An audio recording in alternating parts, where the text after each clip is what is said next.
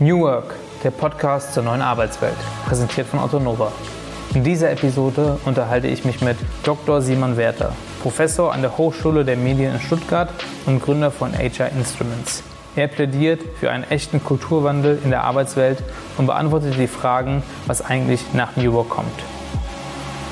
Hallo Simon, vielen lieben Dank, dass du dir heute die Zeit genommen hast, um mit uns über das Thema New Work zu sprechen. Ähm, bevor wir anfangen, erzähl doch mal kurz, äh, wer du bist, wer du kommst und äh, was du eigentlich den ganzen Tag lang so machst. Gerne. Grüß dich. Danke für die Einladung. Freue mich, dass ich hier bin. Ja, was mache ich den ganzen Tag? Eigentlich so zwei, drei verschiedene Sachen. Also ein Hut, den ich aufsetzen kann, ist an der Hochschule der Medien Stuttgart, Professor für Innovationsmanagement.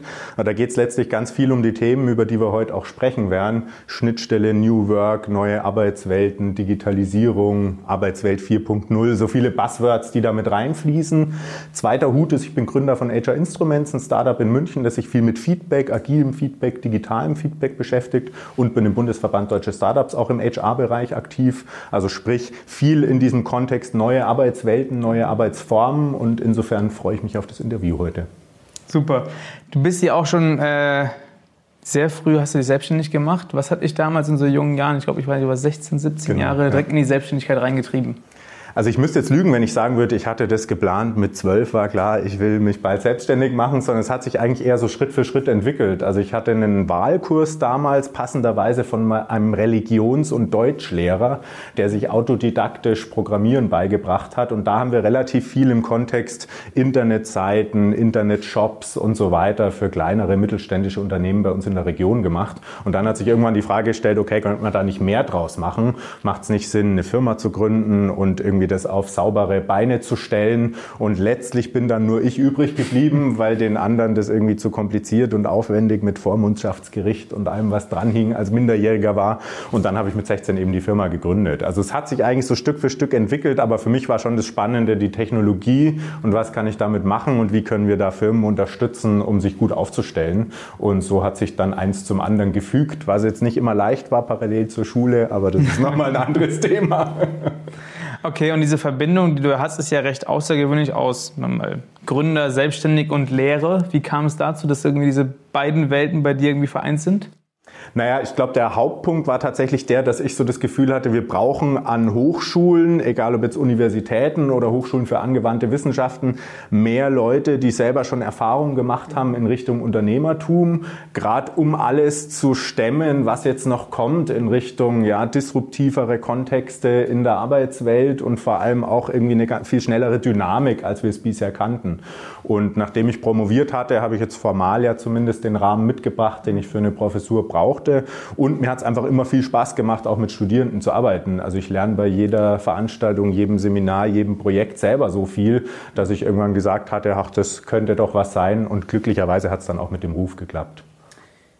Jetzt sagt man auf der einen Seite ja, dass so Institute wie Hochschulen und Universitäten notwendig sind für Innovation. Jetzt sagst du aber gleichzeitig, dass das äh, du mal wichtig fandst, dass jemand, der Gründungserfahrung hatte, auch in die Lehre geht. Also was bedingt jetzt eigentlich was? Was ist wirklich notwendig, wirklich, um wirklich äh, Innovation hervorzubringen? Ja, also ich glaube, letztlich braucht es beides oder braucht es diese beiden Welten und die müssen so nah wie möglich zusammenrücken. Also das wäre so meine Vision, um den Themen wirklich gerecht zu werden. Ich glaube, faktisch ist es momentan an einigen Stellen schon noch so ein bisschen der Elfenbeinturm der Wissenschaft oder der Forschung oder der Lehre auf der einen Seite und sozusagen der Pragmatismus der Praxis ist und der unternehmerischen Welt auf der anderen Seite. Aber ich meine, die Realität fragt jetzt ja nicht danach, ob ich wissenschaftlich drauf schaue oder ob ich pragmatisch ausprobiere. Also sprich, braucht es ein bisschen was von beiden. Und das ist eigentlich so mein Anspruch auch. Also das so gut es geht zu kombinieren mit fundierten, evidenzbasierten Herangehensweisen, Fragestellungen zu lösen und gleichzeitig aber wirklich aktuelle und relevante Fragestellungen zu lösen und nicht in 20 Jahren dann die Frage zu beantworten, die ja 2005 relevant war, weil das ist irgendwie auch nicht nicht so ganz Sinn der Sache. Was sind denn dann die aktuellen Fragestellungen, mit denen du dich beschäftigst? Also letztlich ist momentan ganz viel, was braucht's, um die Arbeitswelt im Gesamten, Strukturen in Organisationen, Führung in Organisationen so zu konzipieren und so zu gestalten, dass es zum einen zu einem guten Output in Bezug auf Innovationskraft, in Bezug auf Produktivität und so weiter führt auf einer Unternehmensebene, aber zum anderen eben auch zu, ja, ich sag mal, Zufriedenheit, Sinnhaftigkeit, äh, allem auf diesen Ebenen bei den Mitarbeitenden führt. Und da sind wir ja genau bei dem Thema Thema New Work, also wie schaffe ich es, das zusammenzubringen, dass das nicht irgendwie zwei Gegensätze sind, wo man gegeneinander arbeitet, sondern was ist die Schnittmenge und wo kann man da ansetzen, um es für alle Beteiligten so sinnhaft, so ja, leidenschaftlich, so produktiv wie möglich zu gestalten, weil dann kann es langfristig funktionieren. Also das ist eigentlich immer der Kern. Mal eher aus der Perspektive HR, was braucht es da an Personalprozessen, mal aus der Perspektive Kultur, wie muss ich eine Firma gestalten, dass irgendwie kulturell da auch ein gemeinsamer Nenner ist, dass man sagt, ja, wir wollen die Ärmel hochkrempeln, aber wollen uns nicht ausbeuten, sondern wollen es in einer gesunden Balance halten und mal auch eher aus einer Perspektive Entrepreneurship im Speziellen, also was braucht es, um das jetzt auch in Startups oder in, in jüngeren Unternehmen äh, zum Leben zu erwecken. Jetzt mal eine Frage, auf die du sicherlich auch äh, zwei Stunden lang antworten könntest, aber vielleicht versuchen wir es mal in zwei Minuten. Äh, was braucht es denn? ja, ich versuche mich kurz zu halten. also eine Sache, die es auf jeden Fall braucht, ist das Thema Partizipation. Also das zeigt sich sowohl in verschiedenen Studien, die teilweise auch schon älter sind, das ist jetzt gar keine neue Erkenntnis, ähm, und das Thema Partizipation vor allem kombiniert mit dem Thema Autonomie, Freiräume. Also sprich, ich werde es nicht schaffen, gerade bei dem Thema Innovation, Innovationspotenzial, langfristig mich auf einem hohen Level einzupendeln als Unternehmen, wenn ich meine Mitarbeitenden irgendwie in den äh, Käfig, Kasten, wie auch immer, Sperr jetzt mal im übertragenen Sinne, sondern es braucht Freiräume, Freiheitsgrade, damit ja Entfaltung, Austausch und so weiter möglich ist. Und das ist aber natürlich so eine Gratwanderung, weil jeder auch unterschiedliche Bedürfnisse mitbringt. Und das ist so der zweite Punkt, warum Partizipation auch auf der Ebene Zuhören, Mitgestalten, gemeinsames Gestalten eine Rolle spielt, weil sicherlich in einem Startup beispielsweise auch Mitarbeitende arbeiten, die andere Bedürfnisse haben als in einem Großkonzern mit 200 Jahren Historie. Und das muss man natürlich in den guten Einklang bringen. Aber das sind so zwei ganz zentrale Anforderungen. Also wirklich wahrgenommen werden, wirklich mitgestalten können und auf dieser Basis die eigenen Bedürfnisse befriedigen und sozusagen eine Kultur zu gestalten, die langfristig auf den Unternehmenserfolg auch einzahlen kann. Ist das dann auch das, was mit dem Begriff Co-Creation beschreibst, oder ist nochmal was anderes? Nee, es geht genau in die Richtung. Also wie schafft man es gemeinsam, sowohl innerhalb einer Firma als auch über Unternehmensgrenzen hinweg, was zu gestalten, was davor so nicht da war und was auch nur gemeinsam so gestaltet werden kann. Also sehr oftmals so vom Spruch her, Summe, äh, das, die Summe ist mehr als die einzelnen Teilchen sozusagen. Genau darum geht's ja. Also dass ich nicht nur 100 Mitarbeiter zusammensummiere, so und das sind wir, sondern was können wir schaffen, was so alleine, wenn man es nur nebeneinander herarbeiten würde, nicht möglich wäre. Und Co-Creation kommt da ja eigentlich stark auch aus der Perspektive Zusammenarbeit mit Kunden und schwappt jetzt so die letzten Jahre immer stärker schon auch in Unternehmen rüber aus der Perspektive, wie schaffen wir es uns kulturell zu verändern in eine Richtung, dass wir gemeinsam ja die Arbeitswelt gestalten, die Produktwelt gestalten und so weiter, die wir gestalten wollen und die wirklich einen Unterschied macht und einen Mehrwert bietet. Welche, wenn man jetzt sagt, man will diesen Gedanken mehr in sein Unternehmen einführen, welche Rolle muss dann eigentlich, sage ich mal, das obere Management, das mittlere Management und der normale Arbeitnehmer wirklich einnehmen, damit wirklich auch eine Chance hat, dass das Ganze erfolgreich stattfinden kann. Ja, ja. Also ein ganz zentraler Teil jetzt gerade aus Perspektive oberes Management, mittleres Management ist schon das Thema Hierarchien kritisch hinterfragen, an verschiedenen Stellen vielleicht auch abbauen und eher sozusagen auf richtige Entscheidungen achten und nicht auf hierarchisch an den passenden Stellen getroffene Entscheidungen zu achten. Weil Hierarchien nicht eine richtige Antwort darauf ist, dass man gemeinsam mit Stichwort Co-Creation, Partizipation glaubhaft was gestalten kann. Also ich muss mich sozusagen als Manager, Führungskraft, wie auch immer man es nennen will, schon ein Stück weit sowohl hinterfragen kontinuierlich als auch aus meiner Komfortzone rausbewegen bewegen und vielleicht so ein paar Privilegien abgeben, die bisher durch meine Position damit einhergegangen sind.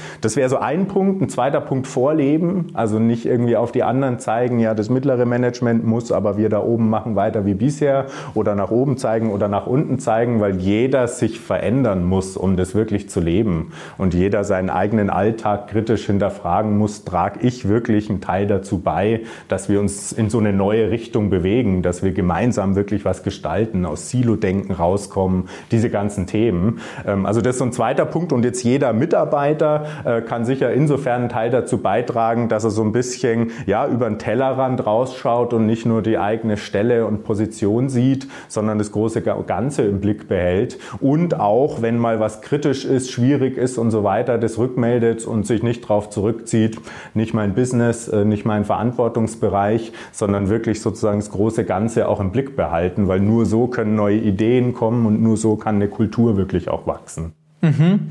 Äh, das Thema nehme ich mal auf. Ähm, erzähl doch mal ein bisschen, was du mit der, deiner Firma HR Instruments macht. Also was, was bietet ihr eigentlich an?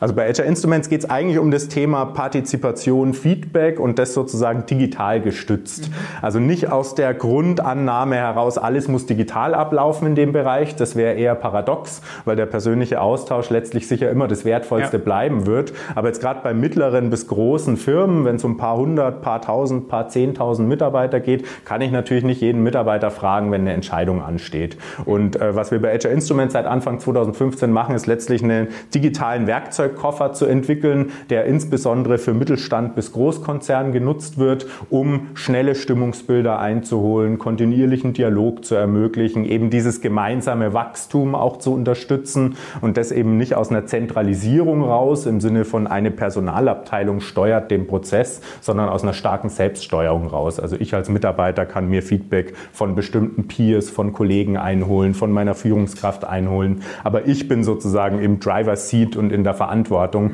und kann das nicht auf jemand anderen schieben. Und allein das ist schon ein kultureller Wandel, der ein richtiger Sprung ist in Richtung, wir gestalten gemeinsam unsere Arbeitswelt, unser Miteinander und nicht, ich lasse mir sozusagen den Rahmen gestalten und bin da so ein bisschen ausgeliefert.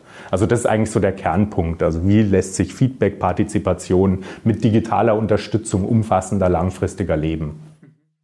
Ist es dann deiner Meinung nach einer der wichtigsten Faktoren, der umgesetzt werden muss, um wirklich dieses New Work-Konzept auch in, in, ein Unternehmen reinzubringen? Also es ist sicherlich ein wichtiger Faktor. Ich will mir jetzt gar nicht anmaßen zu sagen, es ist der wichtigste Faktor. Es ja. ist sicherlich eine zentrale Stellschraube, wo man sehr starken Unterschied machen kann im Vergleich zu dem, wie es davor gemacht wurde. Also wir erleben es zum Beispiel bei vielen Firmen, wo davor wurde eine Mitarbeiterbefragung gemacht, einmal alle zwei Jahre. Ergebnisse werden sechs Monate später rückgemeldet. Und wenn ich das Ganze Ganze natürlich etwas automatisierter, digital unterstützter, schneller umsetzt, kann ich die Ergebnisse direkt am Tag nach Befragungsende zurückmelden. Und es entsteht dadurch natürlich eine ganz andere Transparenz. Also ich kann diesem Thema neue Arbeitswelt, sinnhaftere Arbeit, Mitbestimmung schon richtig Gewicht geben. Aber es gibt viele andere Einflussfaktoren auch. Und vor allem die Frage ist immer auch, wie arbeite ich mit den Ergebnissen weiter? Also nur weil jetzt digital irgendwelche Ergebnisse vorliegen, verändert sich erstmal noch keine Kultur. Also sprich, es gibt schon extrem viele Einflussfaktoren drumherum, die eine Rolle spielen, aber unserer Erfahrung nach ist Feedback und Partizipation schon eine ganz zentrale Stellschraube, aber eine von mehreren. Ja. Aus deiner Sichtweise würdest du sagen, dass das deutsche Unternehmen hier insgesamt auf einem guten Weg sind oder dass sie eher noch ein bisschen hinten dran hängen, wenn es um die Umsetzung wirklich von, ob es jetzt wirklich dieses konstante Feedback ist oder Partizipation generell, äh, sind, sind wir auf einem guten Weg oder eher noch ein bisschen schwierig?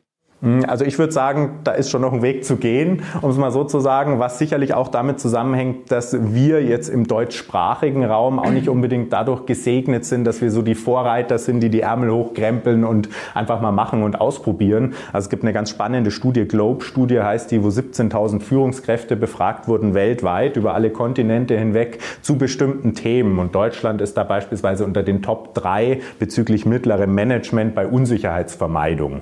Und wenn wir über Unsicherheitsvermeidung sprechen, dann passt das natürlich nicht so richtig zu kontinuierlicher Austausch, gemeinsam wachsen, sich gegenseitig öffnen. Also sprich, da muss jede Führungskraft auch substanziell aus der eigenen Komfortzone raus und das braucht Zeit. Das geht sicherlich nicht von heute auf morgen und auch nicht von diesem Jahr auf nächstes Jahr. Also ich glaube, da ist noch ein Weg zu gehen. Ich glaube aber auch, es ist kommt immer mehr an, dass da ein Weg zu gehen ist. Und Erkenntnis ist ja bekanntlich zumindest ein erster Schritt, damit sich was verändert. Also insofern wäre ich guter Dinge. Aber kultureller Wandel braucht eher Jahre als Wochen oder Monate. Und wir sprechen da von einem sehr umfassenden kulturellen Wandel. Also sprich, da muss sich Deutschland schon ranhalten, um es mal so zu sagen.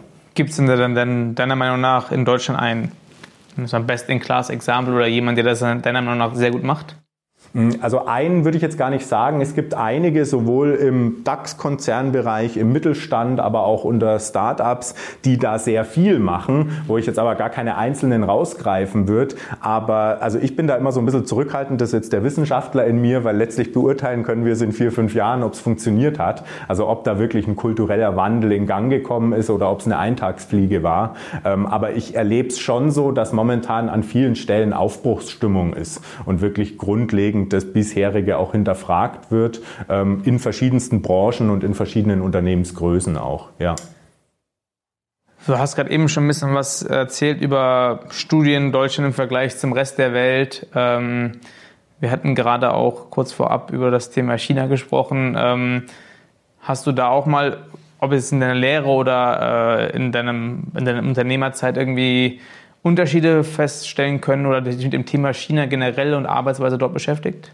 Ja, schon. Also ich habe sowohl an der Hochschule immer wieder natürlich auch äh, chinesische Studierende, gibt auch Kooperationen, viele an der Hochschule der Medien in Stuttgart mit äh, chinesischen Partnerhochschulen. Ähm, das ist so ein bisschen paradox meiner Wahrnehmung nach, weil China ja extrem schnell ist, sich auf Trends und auch technologische Innovationen einzustellen, einfach weil China auch aus einer anderen Historie kommt und manche Phasen übersprungen hat. Also jetzt so Desktop-Computer beispielsweise, wo man eigentlich gleich hin zu Mobile Devices und so weiter gegangen ist und gleichzeitig aber das Bildungssystem noch aus einer eher, ich sage jetzt mal, äh, starren und sehr autoritären Richtung kommt. Also ich habe selber, als ich in China studiert hatte, ähm, hat da gesundheitlich Probleme an einer Stelle und habe einen Kurs nicht bestanden, obwohl ich Atteste hatte für jede Sitzung, wo ich nicht da war, weil Atteste nicht anerkannt werden. Selbst schuld, wenn du krank bist. Und das ist so eine Sache, also sehr autoritär, sehr eng vom Horizont her immer noch an einigen Stellen wird zwar aufgebrochen und das bildet sich natürlich auch an manchen Stellen der Arbeitswelt ab, aber ist technologisch und bezüglich digitalem Wandel, würde ich mal behaupten, um einige Längen vor Deutschland. Also weil viel schneller adaptiert wird, aufgegriffen wird, angewendet wird. Also es ist so ein bisschen paradox und kontrovers von den Perspektiven, je nachdem, was man anschaut. Aber eigentlich, genau wie du gesagt hast, ist doch eigentlich die chinesische Gesellschaft relativ autoritär oder sehr durch Hierarchie getrieben. Ja. Allein schon im in, in, äh, in einer Familie. Hast ja. ja allein schon 17 Hierarchiestufen ja. meistens. Ähm, du hast eigentlich gerade eben als erstes gesagt, Hierarchie ist genau das, was man eben nicht braucht in dieser modernen ja. Arbeitswelt. Also wie passt das zusammen? Was haben die denn, was, was existiert anderes dort oder was es nicht dort, was es in Deutschland gibt, was ihnen trotzdem erlaubt, sich so schnell zu bewegen? Ja, also was sicherlich anders dort ist, ist, dass ich über Hierarchie paradoxerweise natürlich auch Innovation oder die Anwendung von Innovationen oder von neuen Tools, Ansätzen, ja, in gewisser Weise verordnen kann. Und das funktioniert mit einer ganz stark ausgeprägten Hierarchie manchmal natürlich sogar besser, als wenn ich gar keine Hierarchie habe. Also bei dem Thema Agilität, also Anpassungsfähigkeit von Organisationen, gibt es das auch immer wieder, dass wenn ich in einer hierarchischen Organisation agil werden will, dann muss sozusagen das obere Management das vorleben und anordnen und dann geht es schneller, als wenn es das nicht macht und wenn es diese hierarchische Instanz nicht gibt. Und das ist so ein bisschen ähnlich, wie man es bei China als Land auch betrachten kann.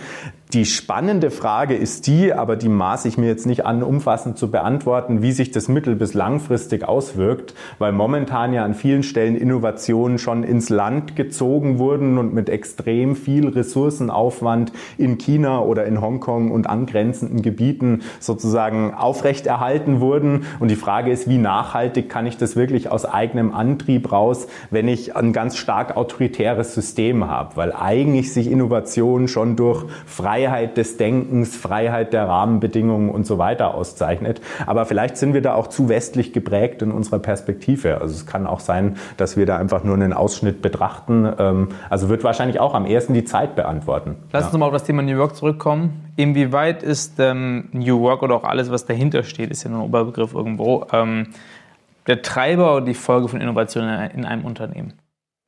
Also ich würde eher sagen, es ist ein Stück weit äh, sozusagen ein Phänomen, das aus einer gewissen Wohlstandsgesellschaft daraus resultiert. Sprich, es war erst Innovation da, um zu Wohlstand zu kommen. Und weil wir in einer Wohlstandsgesellschaft aktuell leben, stellen, kommen jetzt Themen auf den Tisch, die in Richtung New Work gehen, in Bezug auf, ich will mich selbst verwirklichen, ich will Sinnhaftigkeit erleben und so weiter. Also wenn ich es in eine Kausalkette bringen würde, würde ich sagen, es war zu zuerst Innovation, innovativer Output, Produktivität da. Und weil das da war, können wir uns jetzt mit den Themen auch auseinandersetzen. Also also die spannende Frage auch, worüber sprechen wir, wenn wir über New Work sprechen, also vom Konzept her, wenn ich jetzt historisch drauf schaue, sowieso nichts Neues, also es ist 30, 40 Jahre alt blockt jetzt halt gerade ganz stark wieder auf wegen allem, was so an Transformation in der Arbeitswelt und Disruption in Bezug auf die Arbeitswelt äh, im Gange ist. Aber ich würde es eher sozusagen als Folge davon sehen, weil es uns sehr gut geht. Mhm. Weil in Ländern, wo dieser Wohlstand nicht vorhanden ist, da wird nicht über New Work diskutiert, sondern da wird über Existenzsicherung diskutiert. Also sprich, ich muss ein gewisses Level erreicht haben, damit ich über solche Themen überhaupt sprechen kann. Wenn wir den Gedanken mal kurz weitergehen, welche Rolle muss denn der Arbeitgeber der Zukunft äh, im Leben des Arbeitnehmers eigentlich noch einnehmen? Welchen Zweck erfüllt er eigentlich?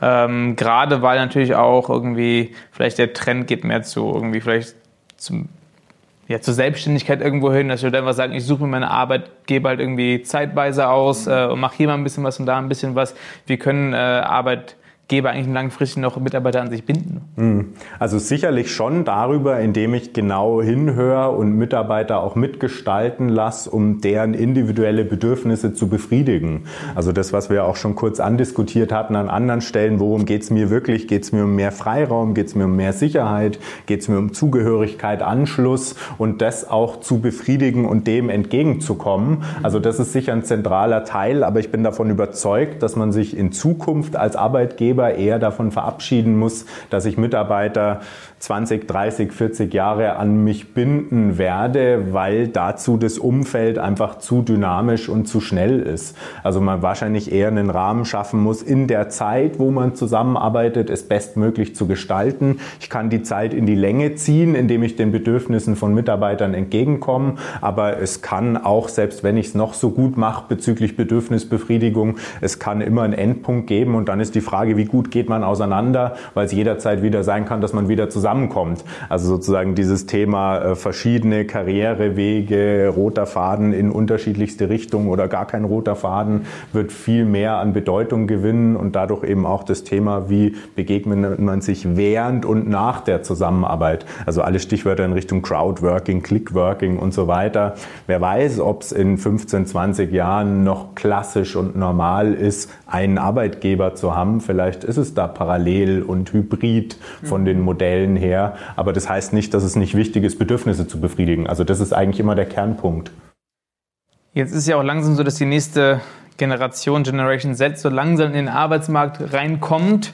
Äh, glaubst du, da kommen noch mal irgendwelche andere Themen auf Arbeitgeber zu? Oder ist es einfach nur vielleicht noch mehr von dem Gleichen? Ja, das Spannende ist, wenn man sich zumindest Statistiken anschaut, dass es eigentlich eher so eine Welle hin zu traditionelleren Werten oder Ansprüchen ist. Also Sicherheit gewinnt wieder ganz stark an Bedeutung, klare Trennung teilweise auch von Arbeitstätigkeit, Arbeitsleben und Privatleben an manchen Stellen, was man jetzt nicht unbedingt mit moderner Arbeitswelt und New Work in, in äh, Einklang bringen wird. Also letztlich, wenn man so historisch, soziologisch draufschaut, ist es vielleicht vermeintlichen Rückschritt, jetzt nicht wertend gemeint, aber in Anführungszeichen und dadurch aber vielleicht auch eine Relativierung, dass dieses Thema New Work als Bewegung vielleicht auch ein Stück weit zu aufgeladen ist, weil es einfach darauf ankommt, welche individuellen Erwartungen und Bedürfnisse die entsprechenden Arbeitnehmer, Absolventen und so weiter mitbringen. Also ich erlebe es eher so, dass es teilweise wieder ein bisschen traditionellere Werte und Ansprüche sogar sind, die jetzt, egal ob bei Generation Z oder bei teilweise Vertretern von Generation Y oder wie auch immer wieder mit reinkommen. Also dass man es gar nicht so über einen Kamm scheren kann. Also es ist sowieso auch wissenschaftlich die Frage, kann ich von diesen Generationen sprechen? Das ist mhm. nochmal ein Thema für sich, das müssen wir jetzt aber nicht vertiefen. Also willst du, willst, glaubst du wirklich einen Schritt zurück oder mehr wieder so vielleicht, dass das Pendel wieder zurückschlägt einfach ein bisschen, weil sind wir zu stark in die eine Richtung abge, abgerutscht? Also genau, ich glaube, es ist eine Ausgleichsbewegung. Ja. Also wie du sagst, so das Pendel geht wieder ein bisschen zurück. Und ich glaube, letztlich ist es sowohl als auch, weil in manchen Teilen ist es sicherlich eine Generation, die sehr stark digital sozialisiert ist, also die digital aufgewachsen sind mit allen Medien und, und Apps und sonstigen drumherum. Also sprich, da hat es eine, eine andere Selbstverständlichkeit, mit solchen Tools auch zu arbeiten, wodurch es vielleicht auch einfach fragmentierter wird. Vielleicht ist es da eben kein 9-to-5-Job mehr, sondern ich habe selektierter in meiner Sieben-Tage-Woche habe ich bestimmte Arbeitsphasen. Also sprich, es ist sicherlich beides. Es ist sicherlich nur, nicht nur Tradition, dass jetzt jeder um 16, 17 Uhr, wenn die Stechuhr klingelt, ähm, den äh, Stift fallen lässt. Das sicherlich nicht. Also es ich glaube, es sind Hybridmodelle, in deren Richtung wir uns bewegen werden. Also wir diskutieren das, glaube ich, momentan stark überzeichnet in die eine oder in die andere Richtung, auf Tagungen, in Medien und so weiter. Und die Realität liegt dazwischen. Okay.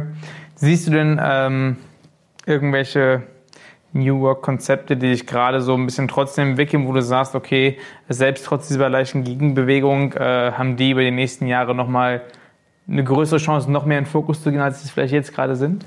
Ich glaube schon, dass insgesamt ähm, jetzt in diesem gesamten Themenkomplex New Work das Thema selbstbestimmteres und selbstgesteuerteres Arbeiten einen ganz neuen Stellenwert bekommen hat. Also teilweise über bestimmte Ansätze, Working Out Loud wäre da einer, also wo ich selbst gesteuert lerne und mich austausche über acht Wochen oftmals mit bestimmten Teilnehmenden. Aber es gibt viele andere Formate auch, also was sozusagen schon ein Stück weit zusammenhängt mit dem Thema, wie schaffe ich es, Arbeit anders zu gestalten als bisher, mhm. dass nichts verordnet und fixiert wird, sondern dass ich selber Freiheiten habe, die ich nutzen kann. Und ich glaube, das ist was, das wird bleiben, weil alles in Richtung digitalisiertere Arbeitswelten da eher mehr Freiräume öffnet in Bezug auf wo arbeite ich, wann arbeite ich, wie arbeite ich, wie bin ich eingebunden. Also sind viele Themen, die damit reinspielen, die schon auch mit dem Thema New Work zusammenhängen und die uns sicherlich erhalten bleiben und die sicher eher noch mal viel stärker stärker zunehmen werden. Also da bin ich felsenfest davon überzeugt. Ähm, wenn wir jetzt mal zehn Jahre in die Zukunft schauen ungefähr. Ja. Wir sagen, wir haben jetzt äh, ein Unternehmen, ein DAX-Unternehmen wie, wie die Bayer AG zum Beispiel ähm, und ein heute schon groß gewordenes Startup wie Zalando, ja, was ja mittlerweile auch in der Börse notiert ist und mehrere tausend Mitarbeiter hat. Wenn sich diese beiden Unternehmen in der Arbeitsweise in zehn Jahren noch signifikant voneinander unterscheiden, ist das ein Verdienst von Zalando oder ist es ein Scheitern von Bayer? ich würde eher sagen, es ist ein Scheitern von Bayer als traditionellem Konzern, weil ich dadurch nie das Tempo mitgehen werde, das notwendig ist, um sich auf technologische und anderweitige Veränderungen, egal ob aus der Arbeitswelt oder aus Produkttechnologie und sonstigen Perspektiven, um dem gerecht zu werden. Also ich glaube, es braucht da mehr Tempo, es braucht mehr Anpassungsfähigkeit Fähigkeit und die kann ich nur kriegen, wenn ich das kulturell veranker, in Strukturen abbild und eben nicht hierarchische, bürokratische Strukturen, sondern agile, flexible Strukturen und das führt automatisch zu Arbeitsformen, die näher an New Work sind, an sowas wie beispielsweise Zalando oder anderen ähm, und weiter weg von traditionellen Konzernstrukturen sind. Also da würde ich zumindest schwer dran zweifeln, dass es sozusagen in die andere Richtung wäre. Vielleicht noch äh, zwei letzte Fragen. Ich stelle sie aber zusammen, weil sie vielleicht die gleiche Antwort haben. ähm, was ist so ein bisschen deine Vision von deiner eigenen Arbeit? Was willst du eigentlich am Ende des Tages erreichen? Ja.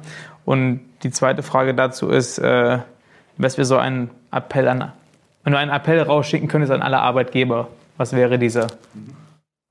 Also was ich erreichen will, ist tatsächlich äh, das, dass ich sowohl für die Kontexte, in denen ich mich bewege, ob Hochschule oder Unternehmen, einen Unterschied mache im Sinne von kritisch zu hinterfragen, wie haben wir bisher Dinge gemacht und wie wollen wir sie in Zukunft machen, um für jeden das Bestmögliche rauszuholen, sage ich jetzt mal so. Und das Bestmögliche vor allem auch auf den Ebenen, wie will ich arbeiten und wie will ich auch sein, sozusagen auf einer höheren Ebene. Also diese Trennung Arbeitswelt, Privatleben, da tue ich mich manchmal auch so ein bisschen schwer, weil wenn man schaut, wie viel Zeit investieren wir in Arbeit, dann ist es eigentlich die meiste Lebenszeit, Schlafen mal ausgeklammert. Ähm, also sprich, wenn ich nur darauf hinarbeite, irgendwie möglichst viel Freizeit oder wie auch immer zu haben, dann habe ich vielleicht den falschen Job oder dann habe ich einen falschen Kontext. Also wie schaffe ich es da wirklich einen Mehrwert zu schaffen für alle Beteiligten? Und wenn ich dann einen kleinen Impuls dazu beitragen kann, ähm, dann habe ich schon mehr geschafft, als ich mir wünschen würde.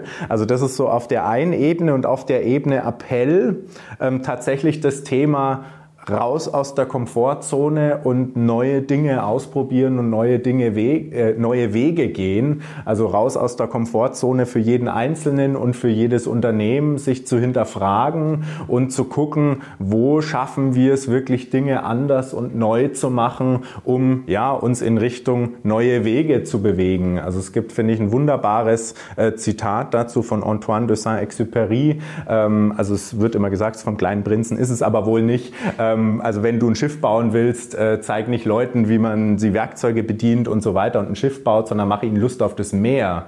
Und ich glaube, das ist so der Kern. Also welche Vision steckt dahinter? Wo wollen wir hin? Wie wollen wir arbeiten? Welchen Beitrag wollen wir leisten? Und dazu muss jeder aus seiner Komfortzone raus und muss jeder die Ärmel hochkrempeln und machen. Das ist, glaube ich, so das Aller, Allerwichtigste. Das ist immer ein super Schlusswort. Vielen lieben Dank dir für deine Zeit und ja, Dankeschön. Gerne.